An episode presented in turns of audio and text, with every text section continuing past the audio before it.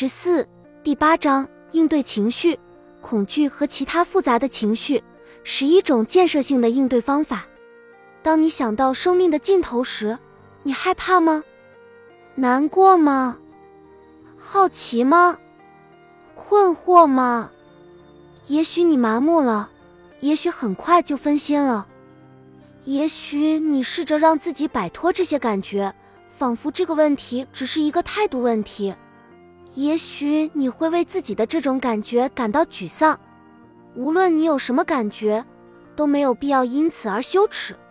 这些感觉从本质上说，既是保护性的，也是有益的。这些感觉会让你更了解自己，了解什么对你来说更重要，你在哪些方面很脆弱，以及你需要注意什么。你的身体也知道，死亡是件大事。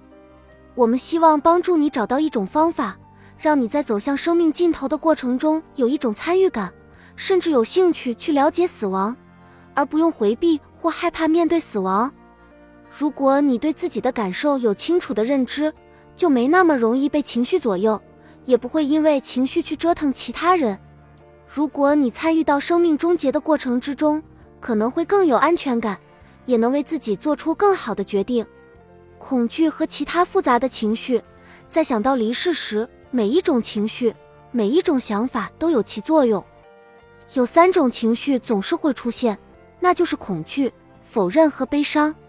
这三种情绪各自都包含了一系列的感受，相互之间也有许多重叠之处。恐惧，对生命终结的恐惧，是一切恐惧的源头。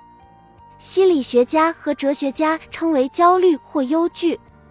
临床医生则开始采用存在性痛苦这个笼统的说法。无论你叫它什么，人们的畏死本能自成一派，无法归类，因为其根源在我们的内心深处。它并不像怕蛇或恐高之类对于外部威胁的恐惧，所以很难应对处理。而且与怕蛇或恐高不同，这种恐惧对象乃是不可避免的。死亡就像一枚安放在我们体内的小型定时炸弹，没有人知道它什么时候会爆炸。正如佛教徒佩玛丘卓所言，恐惧是接近真相时的一种自然反应。理解恐惧，在生命终结之前，总有临终的过程。这个前置过程给我们带来的感受是更加直接和强烈的。对于临终的恐惧，大多来自我们对这一过程的想象。不过，好在临终的过程其实并没有想象中的那么可怕。我曾在许多临终之人的床边目睹过，也曾从很多旁观者口中听说过无数类似的情景。临终过程通常来说是很平和的，与临终之人相比，旁观之人反倒会更难受一些。此外，我们还有对生命终结本身和对于成为逝者的恐惧。两千多年前。备受敬仰的罗马思想家塞涅卡曾写道：“吾等凡人，生如烛火，转瞬即灭；生来即是受难，生前死后皆是宁静。我们误以为死亡只在身后，但其实死亡走在我们前面，又反过来绕到了我们身后。哲人和先知通过强调生命终结乃是归宿，来帮助我们正确看待自己的生活，并提醒我们。”每一个决定都很重要，因为我们生命的时间不是无限的。理解并接受死亡，也意味着你接受了生命本就是有限的，而不仅仅只是意识到自己会在未来某一刻突然迎来人生的终点。确实，人们害怕错过未来，但也有一种恐惧是与回顾过去有关。这种恐惧叫做后悔，多么可怕的名字啊！你开始意识到。纠正过去是不可能的，就像你意识到自己不可能实现所有梦想一样。畏死本能似乎总是与另一种恐惧紧密相连，那就是害怕我本来有大好的时光却没有好好度过。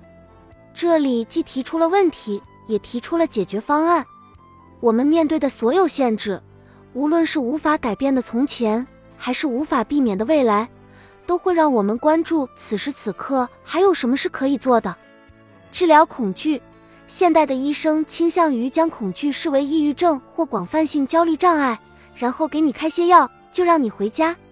但畏死本能不一样，它与精神疾病无关，是一股不应该被彻底排斥的重要力量。在这种恐惧中，包含着很多重要的东西，比如对生命意义的探寻。这是人生最大的动力之一。我是谁？我在做什么？这一切是为了实现更崇高的目标吗？我的生活有什么意义吗？为什么是我？这些宏大的问题以及随之而来的一些感受，都标志着进行探索的时间到了。我们会鼓励你追寻真相，而不是逃避问题。否认现实，人们通常会认为否认现实不好，但否认现实是一种强大的力量。从本质上说，否认实际上是一种有效的应对机制。如果我们必须时刻关注生命的脆弱和死亡的临近，那我们可能都不想下床了。然而，如果不加以控制，否认就会形成阻碍，让你无法看见生活的全貌。自从南希的丈夫兰斯得知她有脑瘤的那一刻起，他就只是说要把它治好。从表面上看，他不能接受任何其他的可能性。其实，南希知道他的病情有多糟，但她支持兰斯的选择。让她同意不去了解自己的诊断意味着什么，她只会把自己关在浴室里哭，以防丈夫和孩子们看见。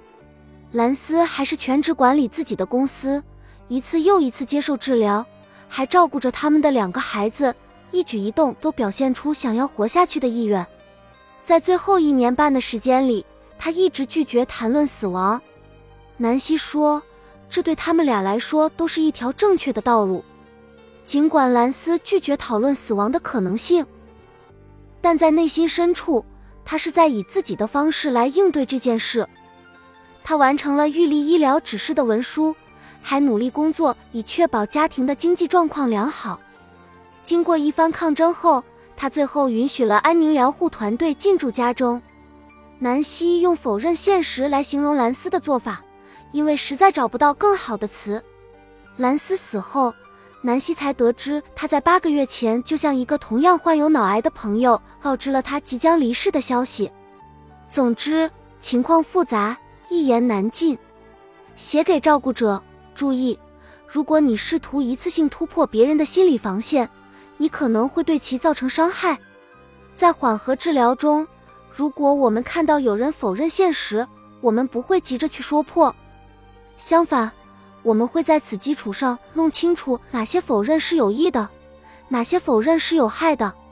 问一些启发性的问题，可以软化否认者的防线，让现实逐步显现。当你的亲人向你描述他们的看法时，你可以问：“你为什么这样想？”或者再进一步，你觉不觉得还遗漏了什么呢？或者这样看待这件事对你有好处吗？最后一个问题触及了核心，这种态度或看法真的能帮助他们吗？还是说它是一种障碍？判断是由他们做出的，但是你也会有自己的感觉。最终，临终的真相总会以某种方式展现出来，而患者也可以接受真相，并不会被其压垮。对于患者来说，有时候也会担心自己的亲人采取否认的态度。所以说，上述建议是双向的。